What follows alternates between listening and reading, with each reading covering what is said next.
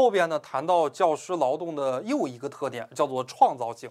为什么呢？因为它的对象是复杂的，针对的学生完全不一样啊，所以说呢，它因材施教，创造性。第二呢，教学内容以及教学方法的选择上，教师是有创造性的。针对于不同的课啊，针对于不同的学生，针对于不同的这种风格啊，所以说，哎，要选择不同的这种教学方法。还有呢，作为一个教师，尤其是作为一个老老师，对吧？要有高水平的教育机制啊。什么叫做高水平的教育机制呢？就是要处理这些问题啊。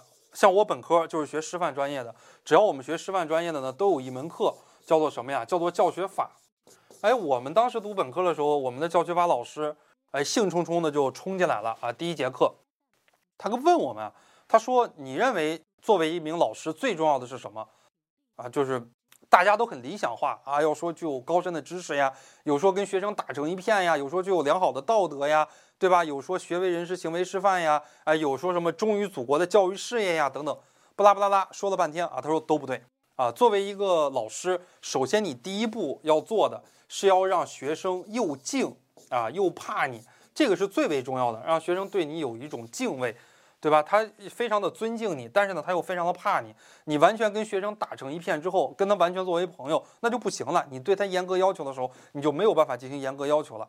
呃，在我们的教育教学中，有很多的教学机制，比方说每个班里每个班里边都有那么几个钉子学生，对吧？都有那么几个，就是特别特别不听话的那样的几个学生啊，叫做钉子生。呃，他不交作业。他在上课全班的时候，我就经历过这种事情。哎，我教英语的，我说你这个怎么不交英语作业呀？我问他什么时候交，那个学生啪一下站起来，老师，我星期八交。啊，这个时候全班同学哄堂大笑。这个时候老师变得变得会特别特别的没面子。啊，这个时候老师会变得特别的没面子。哎，然后呢，你怎么来处理这样的一种问题啊？当然，我处理这个问题呢，虽然处理好了，但是当时也有一些极端。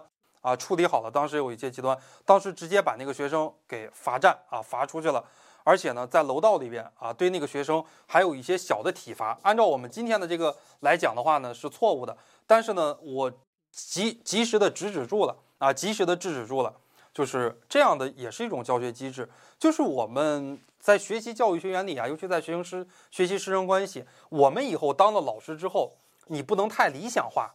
啊，什么不能打学生呀？不能骂学生。当然，确实是我们教育法里边说了，不能体罚学生，不能打学生，不能骂学生。但是我们现在说了啊，教新的教学法我们又公布了，哎，关于什么教师教师惩治权，对吧？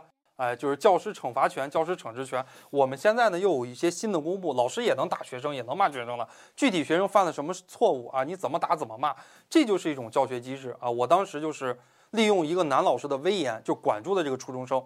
全班的这个同学哄堂大笑。如果任由这件事情发展下去，全班都不交作业了，那我这个课堂没有办法开展了。那我利用一些暴力的手段制服了这个学生啊，这个学生最后也交作业了。现在呢，也就早都考上大学了啊，也会经常我们微信联系来感谢我。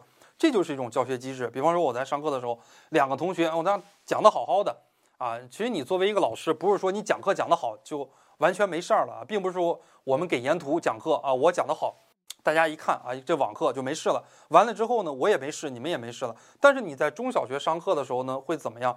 中小学上课，你上的上的课，你讲的非常的好，下边都不听，下边传纸条怎么办？下边打起来怎么办？下边斗地主怎么办？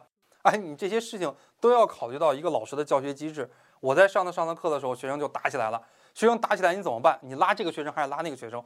哎，我就会站在两个学生的中间，对吧？打吧，你看我这么宽大的身体，谁谁打，对吧？谁敢打打我？哎，我就站在中间。所以这就是处理这种教学机制啊，很多的问题。